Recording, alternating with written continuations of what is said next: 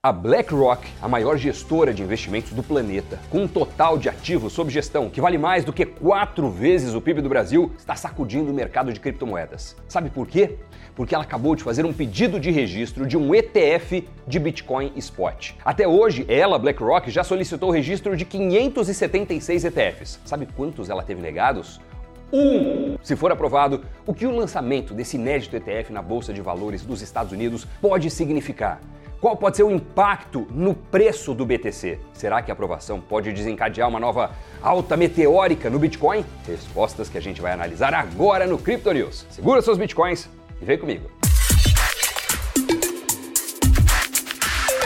Olá, seja muito bem-vindo, muito bem-vindo ao Crypto News. Pode parecer bobeira, mas se aprovado, esse ETF da BlackRock vai ser o primeiro dos Estados Unidos a permitir a negociação de Bitcoin espelhando seu preço em real time. Isso significa se expor diretamente ao Bitcoin como se fosse por uma corretora de criptomoedas, só que através de uma corretora normal, tradicional, que a maioria já está acostumado, onde já tem o dinheiro, onde já está comprando ativos como ações ou outros fundos na bolsa. A SEC, que é a CVM americana e quem precisa dar resposta para a BlackRock, tem negado pedidos semelhantes de outras gestoras globais, isso já há vários anos. Será que esse pedido vai ser aprovado ou vai entrar para a lista dos rejeitados? E se for aprovado, como é o histórico de pedidos da BlackRock, qual pode ser o impacto no preço do Bitcoin? Olha, antes da gente entrar em detalhes sobre essa história e sobre o ETF da BlackRock, vamos contextualizar um pouco. Para quem não está tão familiarizado, um ETF é um fundo de investimento negociado na bolsa de valores, onde o investidor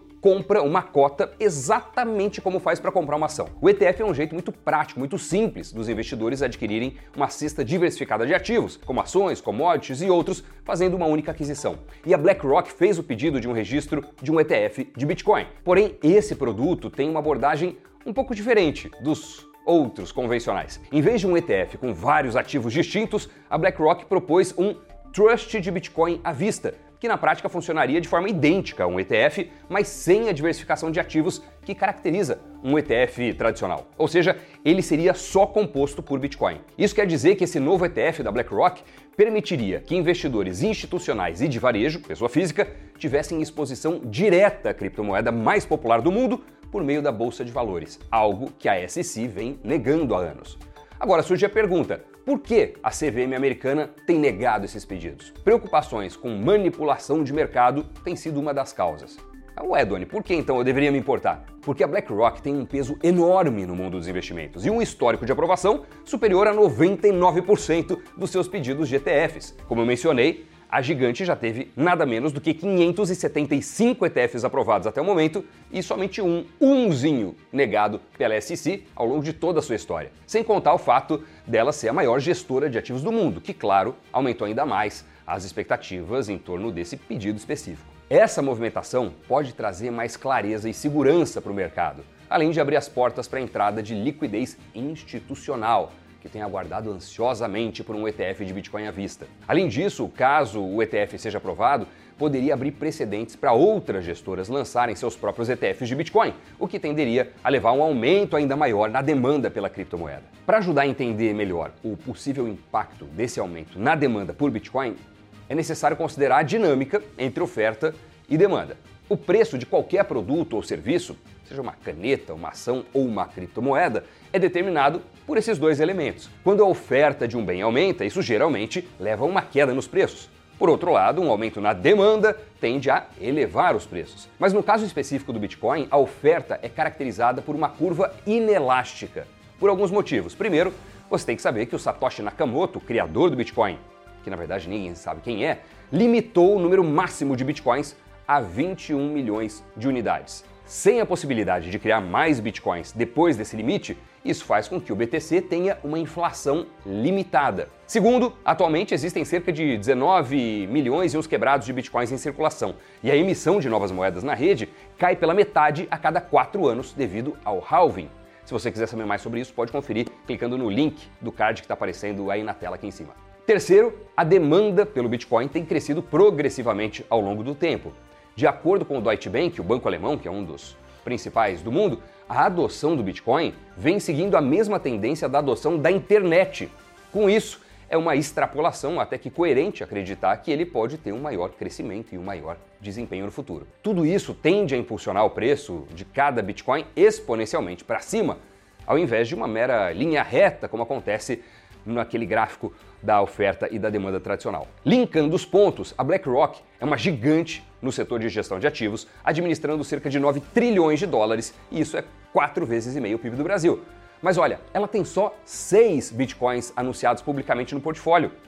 Seis. Para seres humanos normais, pode até ser muito, mas em comparação, a MicroStrategy do Michael Saylor tem 140 mil bitcoins. E até a Tesla, por exemplo, tem quase 10 mil BTCs em caixa, muito mais que a BlackRock. Você acha crível que a BlackRock continue com essa merreca de Bitcoin sendo a maior gestora do mundo? Ainda mais agora com ETF de BTC? Eu acho que não. Vamos nem falar de ativos sob gestão. Se, por exemplo, a BlackRock decidisse alocar em Bitcoin apenas 1% do seu caixa atual, avaliado em mais de 5,6 bilhões de dólares, isso representaria um montante de 56 milhões de dólares ingressando no mercado de criptomoeda. Hoje, um BTC vale por volta de 30 mil dólares. Caso a BlackRock coloque 1% do seu caixa em bitcoins, isso dá mais de 1.860 bitcoins.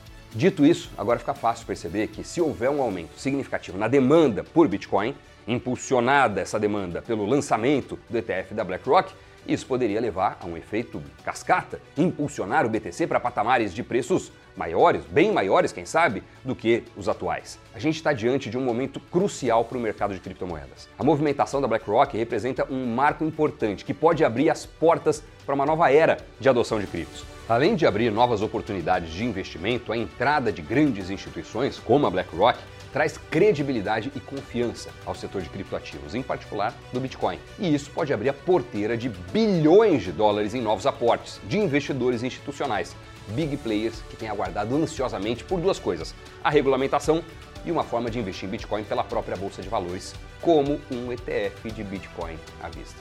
Entendeu? A gente está testemunhando uma revolução na indústria financeira.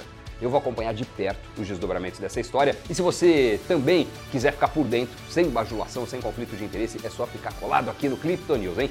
Toda semana a gente traz um vídeo novo para te atualizar sobre as novidades que vem movimentando o mercado das criptomoedas. Portanto, muito obrigado por ficar de olho, obrigado pelo seu carinho, pela confiança sempre. Se você gostou, se inscreve no nosso canal Invest News e também compartilhe esse vídeo com seus amigos, assim como o Bitcoin, a gente cresce quando um ajuda o outro. Mas se acha que acabou? Não, não acabou não? Segura aí, bora lá agora pro Criptogiro.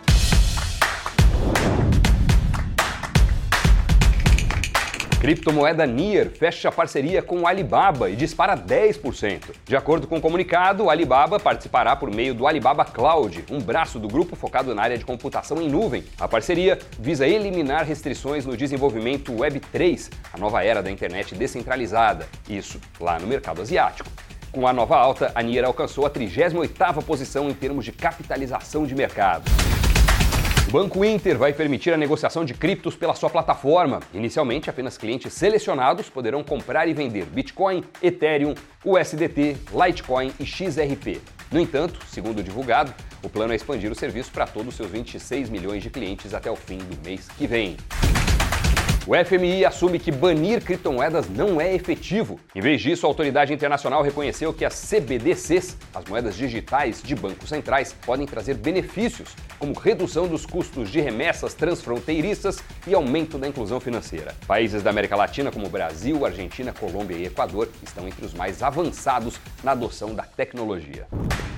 Muito obrigado a você que me acompanhou aqui até o finalzinho do Crypto News. Em nome de toda a equipe, valeu mesmo por estar junto aqui, por ver esse vídeo. Espero que tenha trazido insights, informações interessantes para você.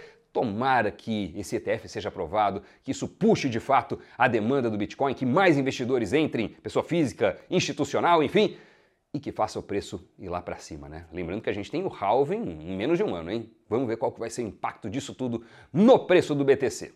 Muito obrigado pela companhia, por se inscrever no nosso canal. Bons investimentos e até o próximo programa. Tchau!